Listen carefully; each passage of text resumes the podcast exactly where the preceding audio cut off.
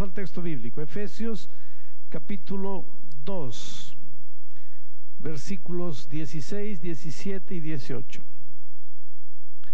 Y mediante la cruz reconciliar con Dios a ambos en un solo cuerpo, matando en ella las enemistades y vino Jesús y anunció las buenas nuevas de paz a vosotros que estabais lejos y a los que estaban cerca.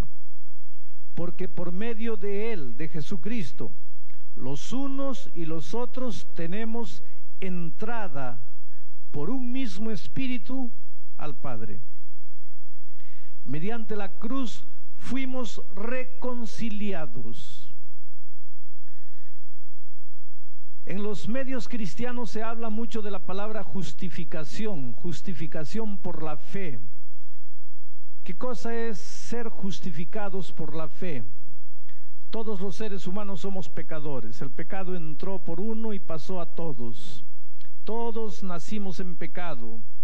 David dice, en pecado me concibió mi madre. Por cuanto todos pecaron, dice la palabra de Dios, y están destituidos de la gloria de Dios. No hay justo ni siquiera uno. la recompensa, la paga del pecado es la muerte. Todos estamos perdidos. Todos, todos somos malos. Mientras no conocemos a Jesús, querido, escuche una cosa. Tú puedes tratar de ser bueno, tú puedes esforzarte por ser bueno, tú puedes aparentar que eres bueno, Tú puedes fingir que eres bueno, tú puedes tratar de demostrar que eres bueno, pero mientras tú no hayas encontrado de verdad a Cristo en tu experiencia, tú no eres bueno. Eres malo por naturaleza. Y por naturaleza al hombre pecador le gusta la basura de este mundo. Le gusta vivir lejos de Dios. Y cuando vive lejos de Dios, lejos de su creador, el hombre se destruye. El hombre se descompone, el hombre se desestructura. No es capaz de entenderse a sí mismo, no es capaz de aceptarse a sí mismo, no es feliz. Y cuando no es feliz consigo mismo, no puede ser feliz con las otras personas. Por lo tanto, queriendo destruirse a sí mismo, se destruye a los otros, a los seres amados, a los seres que están a su, lado. Quiere decir, el hombre se torna un caos. El hombre sin Cristo. Cristo viene para justificar al hombre. Pero la, la, palabra más fácil para entender lo que es justificación es la palabra reconciliación. Cuando decimos que Cristo justifica al hombre, en realidad estamos diciendo Cristo reconcilia al hombre. Cuando decimos somos justificados por la fe, estamos diciendo somos reconciliados por la fe. Y ahora el texto de esta noche nos dice que Jesucristo, mediante la cruz, reconcilió tanto a los israelitas como a los gentiles. En realidad, Cristo, mediante la cruz, reconcilió a todos los seres humanos con Dios. Y ahora que los seres humanos están reconciliados con Dios, pueden reconciliarse entre ellos. Por eso ahora, reconciliados con Dios, esos dos pueblos pasan a formar un solo pueblo en Cristo. Vamos a analizar este pensamiento un poco. Tal vez tú en esta noche te preguntes, ¿por qué yo no pude hacer feliz a mi familia?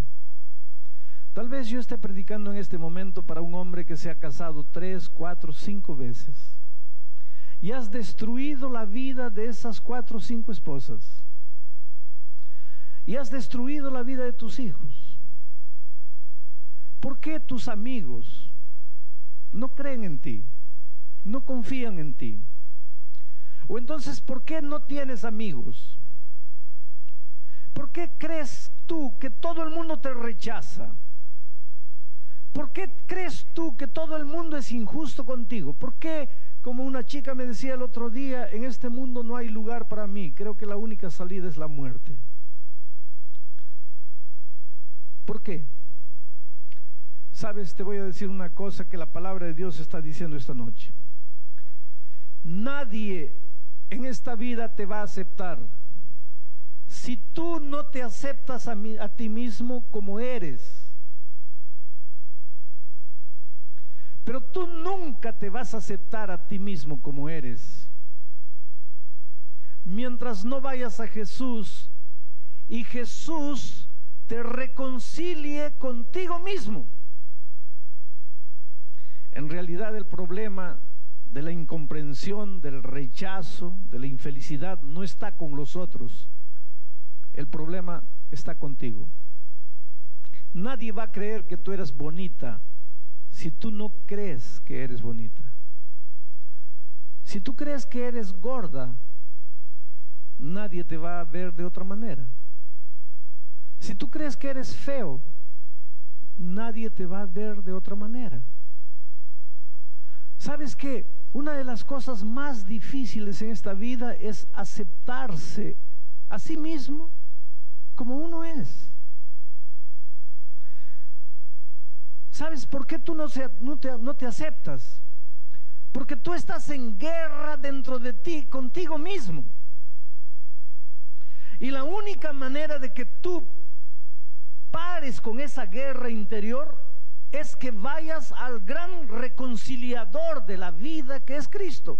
Cuando tú vas a Cristo, Él te reconcilia, reconcilia contigo mismo. El otro día yo llegué a una iglesia y alguien se acercó de mí y dice, pastor, estoy orando por usted. Y sabe, yo me emociono cuando alguien dice que está orando conmigo. Mi bolsillo siempre está lleno de papeles. Son pedidos de oración, de todo lado. Y pueden creer que cuando llego al hotel la primera cosa que hago es arrodillarme y orar por todos los papeles que hay en mi bolsillo. Pero a veces me emociono porque encuentro un papel que dice así, pastor, yo solo quiero que sepa que estoy orando por usted. Y no saben cómo hace bien, cómo le hace bien a uno saber que hay hermanos que no me conocen o a los que yo no conozco que están orando por mí. El otro día mi madre me escribió una carta muy bonita. Ella tiene nueve hijos. Y en la carta decía así, hijo, quiero que sepas que yo oro por mis nueve hijos. Pero por ti, que eres el único pastor, yo oro tres veces por día. A las seis de, de la mañana, a mediodía y a las seis de la tarde porque sé que toda la ira del enemigo debe estar desatada contra ti, porque tú le arrancas las almas al enemigo. Y ustedes no saben cómo me hace bien saber que mi anciana madre se arrodilla tres veces por día para orar conmigo. El otro día llega una iglesia, alguien viene, estoy orando por usted, después viene el otro, estoy orando por usted, y todo el mundo oraba por mí. Y cuando todo el mundo comienza a orar por ti, ya te comienzas a preocupar.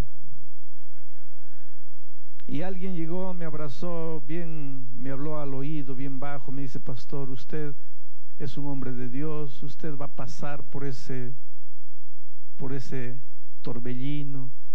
Eh, todos estamos orando. Ahí ya no aguanté más. Le dije, hermano, para ahí, eh, explícame, ¿qué es lo que está pasando? Porque en esta iglesia están orando demasiado por mí, ¿qué, qué pasa? Y él me dijo así, usted no, no está con cáncer. Dije, hermano, gracias a Dios, que yo sepa, no estoy con cáncer. Es que nos dijeron que usted está haciendo quimioterapia y por eso perdió todos los cabellos.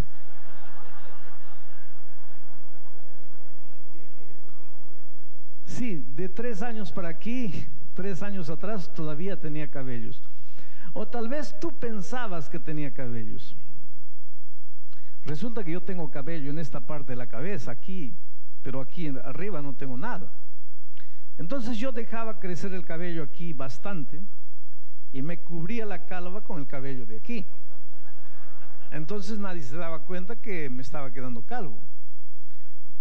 Pero un día fui a un grande peluquero famoso en San Pablo porque iba a comenzar la red en portugués.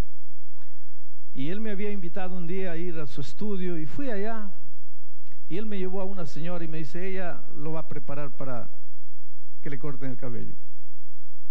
La señora me comenzó a preguntar, ¿cuál es su nombre?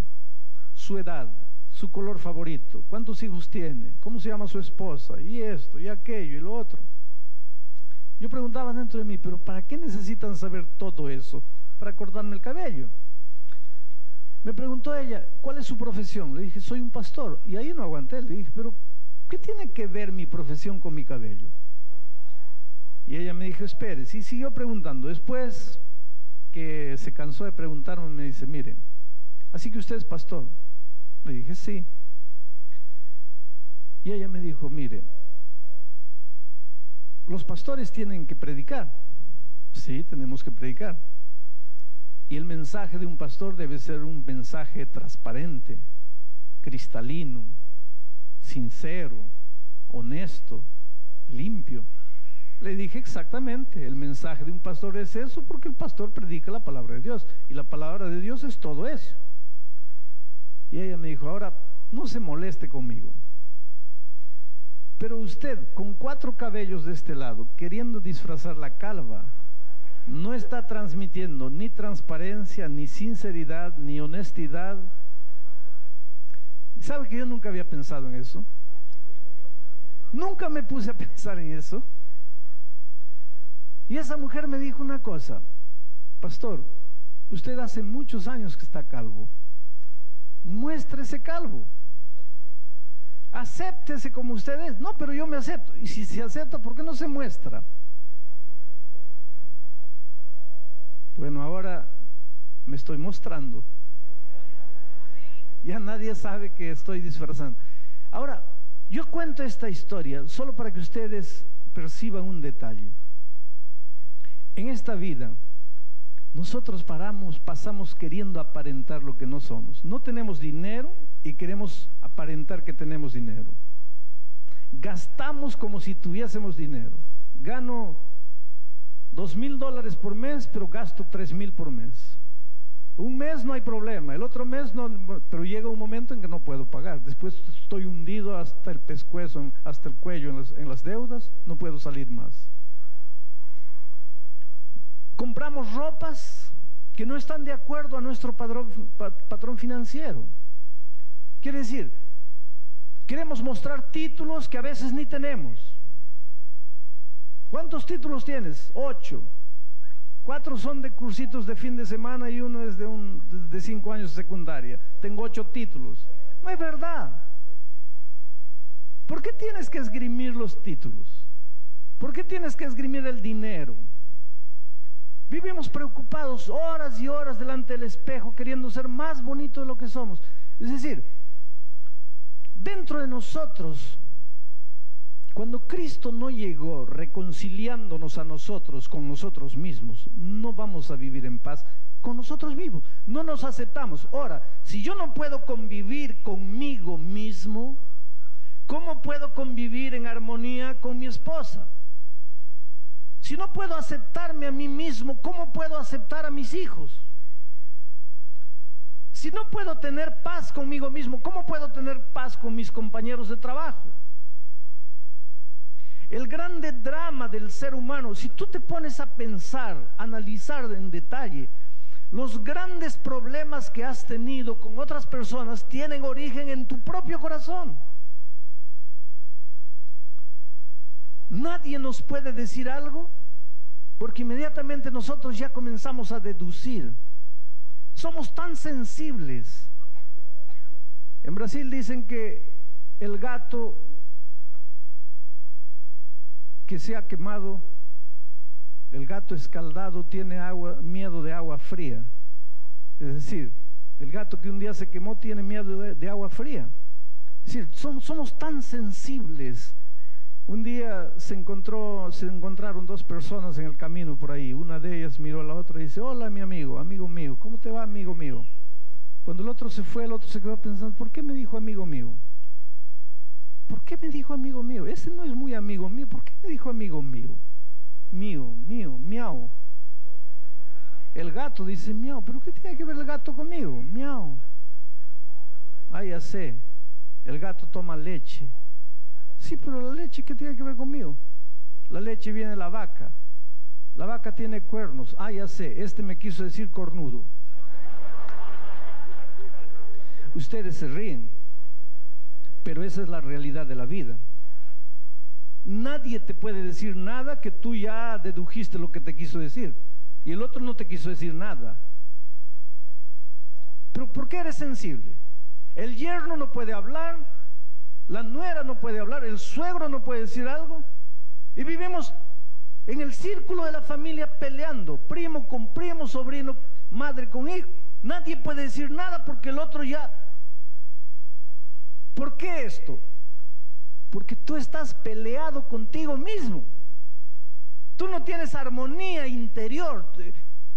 Perdóneme la palabra que la usa mucho la nueva era, pero ese equilibrio, esa paz interior que solo Cristo da. Por eso ahora vean el texto de esta noche. Mediante Jesús, mediante la cruz, reconcilió con Dios a ambos pueblos, israelitas y gentiles, en un solo cuerpo, matando en ella las enemistades. Y esta noche, si tú le entregas la vida a Cristo, puedes creer que la primera cosa que Jesús va a hacer en tu vida va a colocar paz en tu corazón. Te va a enseñar a aceptarte a ti como eres, con ese rostro que tienes, con ese color que tienes, con ese cabello que tienes o sin cabello, si eres gordo, si eres flaco, si has, tienes cinco doctorados o no tienes doctorados, si Dios te va a enseñar a ser feliz como eres, a aceptarte como eres. Y cuando tú te aceptes como eres, vas a pasar a aceptar a las otras personas como son. Y entonces habrás descubierto el secreto de una vida armoniosa. Por eso es que cuando Jesús llega a la vida de hogares divididos y coloca paz en los corazones de esos miembros de la familia divididos, ellos comienzan a vivir en armonía. Yo conocí una familia en Argentina que estaba prácticamente destruida. Pablo, el muchacho, el hijo, aunque de alguna manera conocía el Evangelio, se había apartado, se había revelado con los padres y se entregó a una vida de rebeldía en la adolescencia y entró en la música, en el rock pesado y en ese rock satánico y él, él se metió a las profundidades de la música pesada que tú no puedes imaginar. Yo llegué a Buenos Aires para hacer una grande campaña evangelística vía satélite también. Y la primera noche él apareció allí, la segunda noche, por coincidencia mi esposa estaba esa semana en Buenos Aires, mi esposa estaba sentada cerca de él la noche en que sucedió el gran milagro. Mi esposa cuando llegó en casa me dijo, mira, yo vi de cerca al propio diablo, porque era el enemigo que lo tenía agarrado a este muchacho, una lucha terrible, una lucha terrible, porque él sintió que Dios lo llamaba.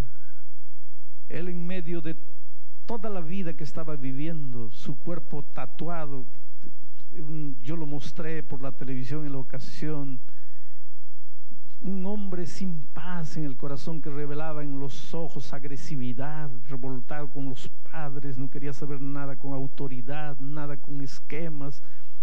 De repente una noche allá en la galería fue, fue sacudido por el Espíritu de Dios, el Espíritu lo agarró, lo llamó y él lloraba y él gritaba y el enemigo en ese momento trataba de detenerlo. Él sentía literalmente la fuerza del enemigo deteniéndolo, él quería ir y no podía. Pero de repente se levantó y vino. Porque querido, a veces todo lo que Jesús necesita en tu vida es que tú digas quiero. Jesús no te puede arrastrar. Pero cuando tú dices, Señor, quiero, Jesús hace el resto. Y él se levantó y vino adelante. El siguiente día él me mostró toda la carrera artística de él, carrera pesada esta noche yo tengo algunos discos de él que no quiero mostrarlos porque no edifica nada. Cuando él entregó su vida a Cristo, él no pudo ser bautizado esa semana porque no estaba listo, pero algún tiempo después se bautizó. Pero él me dijo, pastor, yo voy a permanecer fiel a Jesús. Yo, yo descubrí quién es Jesús, voy a orar todos los días, voy a estudiar la Biblia todos los días, porque te digo una cosa, la única manera de crecer en Cristo es buscando a Jesús todos los días en oración y a través del estudio de la Biblia. Y él hizo eso, y han pasado años, mire, han pasado por lo menos unos cinco años, seis años. Y hoy día nadie puede decir fue el entusiasmo de la emoción del momento, porque han pasado cinco, seis años desde aquel día. Y yo me alegro de encontrar a Pablo aquí en los Estados Unidos. Y esta semana él acaba de cerrar un contrato con una grande emisora, una productora musical evangélica. Y él está haciendo un lindo trabajo rescatando jóvenes drogados, jóvenes que están con la vida destruida, arruinada, porque él habla el idioma de ellos, eh, sabe cómo ellos piensan, sabe llegar y traerlos. Y esta noche yo voy a pedir a Pablo que venga para cantar. Estoy en la mitad de mi mensaje, no está, mi mensaje no está terminando. Voy a venir. Yo con toda alegría, hermanos, en el nombre de Dios presento a Pablo, un hombre transformado. Ustedes no tienen idea de, de lo que Dios hizo en la vida de él. Dios te bendiga, Pablo. Te voy a dar el micrófono para que cantes, para que cantes lo que es la expresión de tu vida diaria, de buscar a Dios, de orar, de estudiar tu palabra. Para, para Dios no hay casualidades. Y el día que me, que me secuestraron en México y que volví a la Argentina, ese día, eh, esa noche me estaba esperando eh, mi mamá y mi mamá me dijo, le digo, mamá, me secuestraron hace ocho horas atrás y vos crees que vaya a la iglesia. Me dijo, pero está el pastor Bullón. Y hace dos días atrás me dieron un contrato discográfico y también me encuentro con el pastor Bullón. Así que que Dios lo bendiga,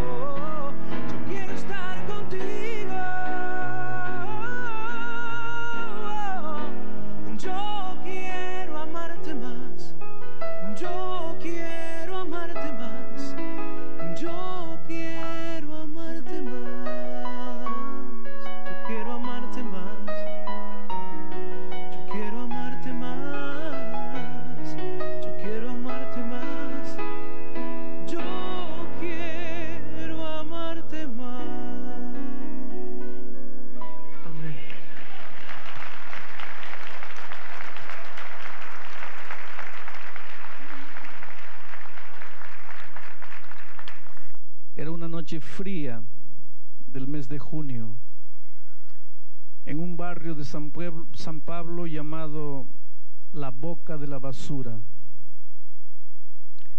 Una chica de 23 años estaba parada en la esquina de la calle vendiendo su cuerpo. Debería ser dos de la mañana.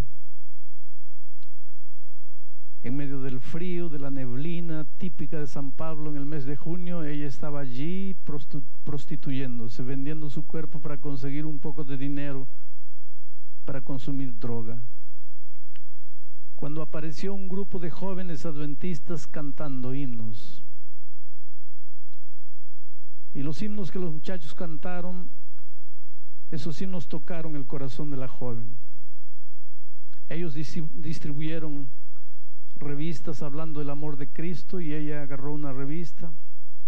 Al día siguiente ya en el pequeño cuarto donde ella vivía, comenzó a leer la revista y su corazón fue tocado por el Espíritu de Dios. Abajo había una dirección, era domingo, esa noche ella buscó el templo. El pastor fue usado por Dios para predicar un mensaje de esperanza. Y cuando el pastor hizo un llamado, ella se levantó y vino delante, entregando la vida a Cristo. Pero ella era una prostituta. Ella era una drogadicta. Ella había abandonado la casa de los padres hace cuatro o cinco años atrás. Los padres habían hecho de todo para traerla de vuelta, no habían conseguido. Lo que los padres no hicieron, el Espíritu de Dios hizo. Ella le entregó la vida a Cristo, empezó a estudiar la Biblia, se bautizó y cuando llegó Navidad decidió volver a su casa. Y volver a la casa pensando, estoy llevando el mayor regalo que una hija puede llevar para los padres, la propia vida transformada. Cuando los padres la vieron, se emocionaron, la abrazaron, le dijeron, hija, bienvenida a casa. ¿Qué pasó? ¿Qué milagro es este? Y ella dijo, mira, yo me encontré con Jesús, Él transformó mi vida. La madre la miró y le dijo, no me vas a decir que te has vuelto protestante. Ella le dijo, mamá, yo no quiero hablar de eso. Yo te estoy diciendo que encontré a Jesús en mi vida y que Él transformó mi vida. La madre le dijo, déjate de vueltas. Te has vuelto protestante. La hija le dijo, mira mamá, yo no quiero hablar de eso. Yo vine aquí. Ustedes tantas veces me pidieron para volver, nunca quise volver. Ustedes sabían la vida que yo vivía. Pero quiero decirles que Jesús ha cambiado toda mi vida. Yo no uso más drogas, yo no vivo más la vida que vivo, que vivía. Soy una mujer nueva. He venido aquí no para visitarlos, he venido para quedarme con ustedes, he venido para rehacer mi vida al lado de ustedes. La madre le dijo, mira, no quiero que tú andes dando vueltas. Te has hecho protestante. Y la hija dijo, bueno madre, si quieres tomarlo de esa manera, es verdad. Yo me he bautizado en una iglesia. Y la madre le dijo, mira, yo te preferiría ver prostituta y drogadicta que habiendo renunciado a la fe de tus padres. Esta casa no es más tu casa. Eso es lo que Pablo dice esta noche cuando dice que solamente Jesús es capaz de reconciliar a las personas. Porque cuadro diferente cuando yo cinco años atrás vi a Pablo al frente de la iglesia abrazar a sus padres, emocionado.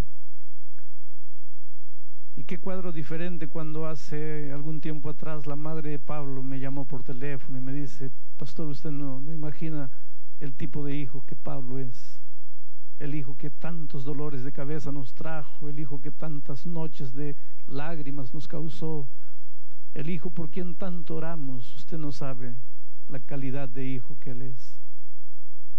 Porque cuando Jesús reconcilia a las personas, la reconcilia de verdad. En vano el ser humano busca reconciliación sin Cristo. el preconcepto, la religión o la religiosidad, todo eso se torna barrera para la verdadera reconciliación en Cristo. Ahora escuchen ustedes lo que dice el versículo 17 y 18. Y Jesús vino y anunció las buenas nuevas de paz a vosotros que estabais lejos y a los que estaban cerca. Porque por medio de Jesucristo, los unos y los otros tenemos entrada por un mismo espíritu al Padre. La grande arma para acabar con el terrorismo, con las enemistades, es el Evangelio. En ninguno otro hay salvación, dice la palabra de Dios, sino en Cristo Jesús. Él es el único capaz de derrumbar barreras. La ventana 1040, que son, está formada por todos los países musulmanos, es un grande desafío para el cristianismo. ¿Cómo hacer que el Evangelio penetre allá? Porque según la palabra de Dios, solamente el Señor Jesús puede derrumbar las barreras. Solamente el Señor Jesús puede llevar paz a los corazones, a los corazones que se sienten sin justicia, a los corazones, que se sienten marginalizados, a los corazones que se sienten alejados, o de cerca o de, o de lejos, solamente el Espíritu de Dios es capaz de unir corazones. Y esta noche, solamente el Espíritu de, de Dios es capaz de unir a las familias. Si estoy predicando para un hogar destruido, hijos por un lado, padres por otro lado, si estoy predicando a un a un hogar donde el esposo está por un lado, la esposa está por otro lado, solamente Jesucristo es capaz de unir a los corazones. Si esta noche tú crees en el Señor Jesús, si tú vienes entregándole la vida a Jesús, yo tengo la seguridad que el Señor Jesús puede hacer maravillas en tu vida.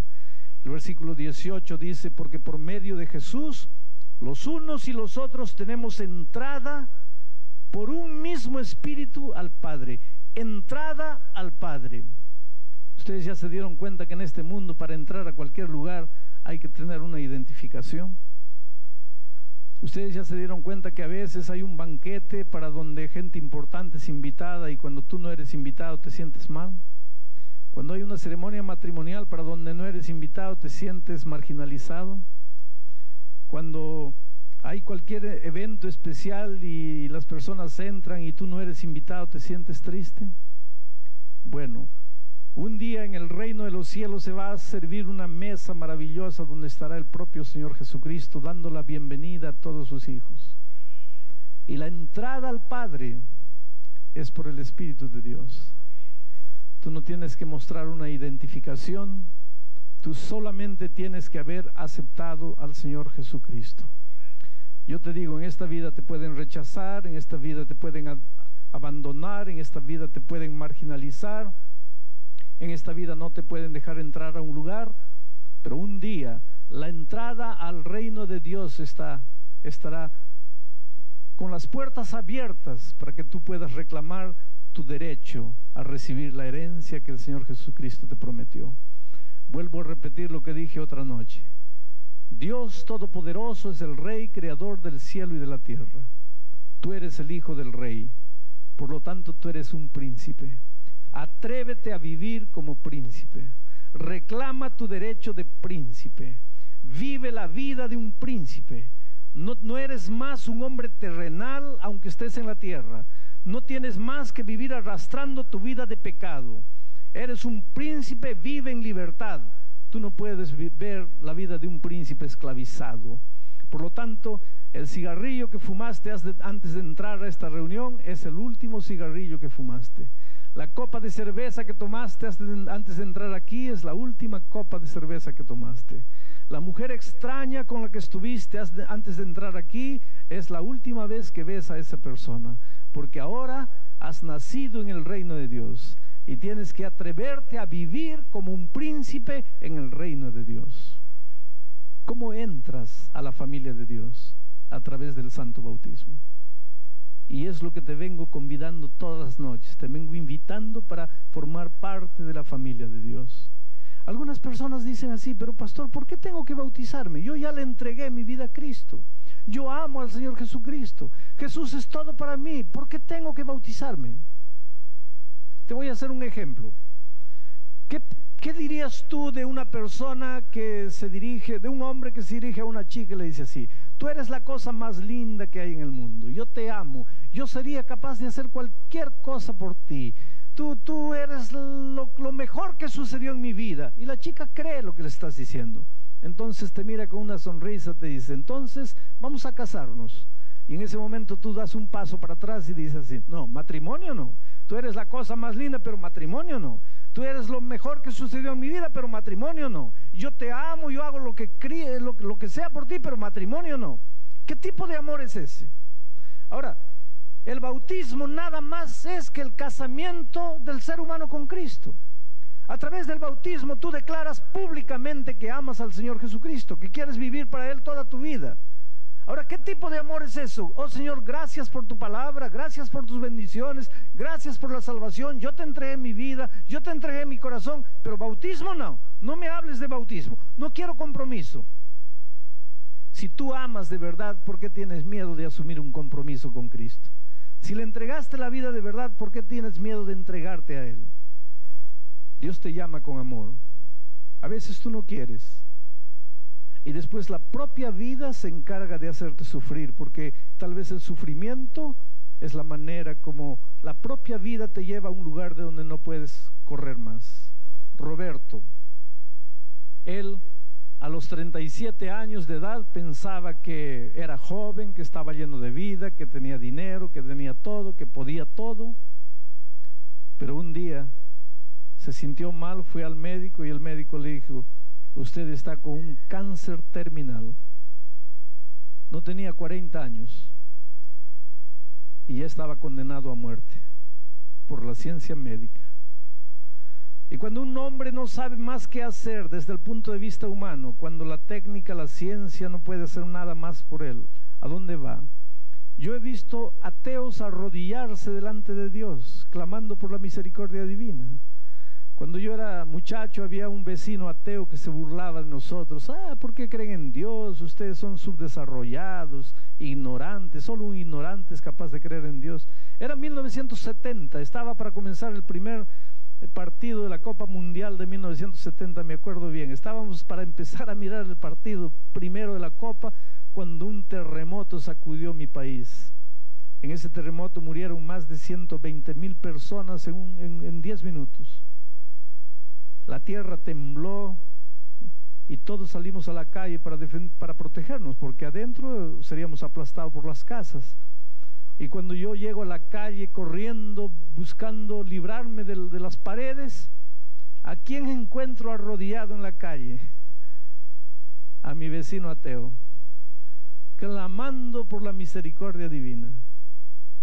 Porque mientras todo está en paz, tú te puedes dar el lujo de ser ateo. Y Roberto se dio el lujo de decirle no a Jesucristo, porque tenía vida y porque tenía salud y porque tenía todo lo que el hombre quería. ¿Quién necesita de Dios? Pero cuando a los 40 años de edad el médico le dijo, usted está condenado a muerte, solo le restó buscar a Dios. Y se arrodilló delante de Jesús y clamó y clamó y clamó. Y Jesús no solamente lo recibió, Jesús no solamente lo perdonó, Jesús en su maravilloso amor hizo más. Jesús lo sanó. Y ahora sano, Roberto entra al tanque del bautismo para entregar su vida a Cristo. Querido Roberto, tú luchaste muchos años con la voz de Dios. Mientras pudiste correr, corriste. Y cuando ya no podías correr, caíste en el suelo para clamar por la misericordia divina y el Señor Jesús te alcanzó, te levantó, te perdonó, te salvó. Pero no solamente eso, Él hizo un milagro en tu vida, te curó completamente.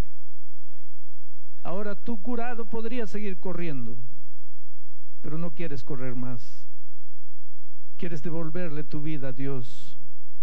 Ahora tú entiendes que tu vida no es tuya, le pertenece a Dios. y por esa decisión que has tomado para que seas un hombre feliz de aquí para adelante, para que seas un siervo útil para Dios, para que tu vida pasada sea perdonada completamente. El pastor Barrientos, como ministro del Evangelio, te bautiza en nombre del Padre, del Hijo y del Espíritu Santo. Amén.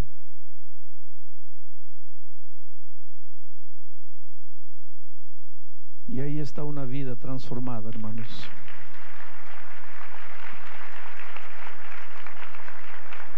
Buscadlo mientras puede ser hallado. Llamadle. Hoy es el momento.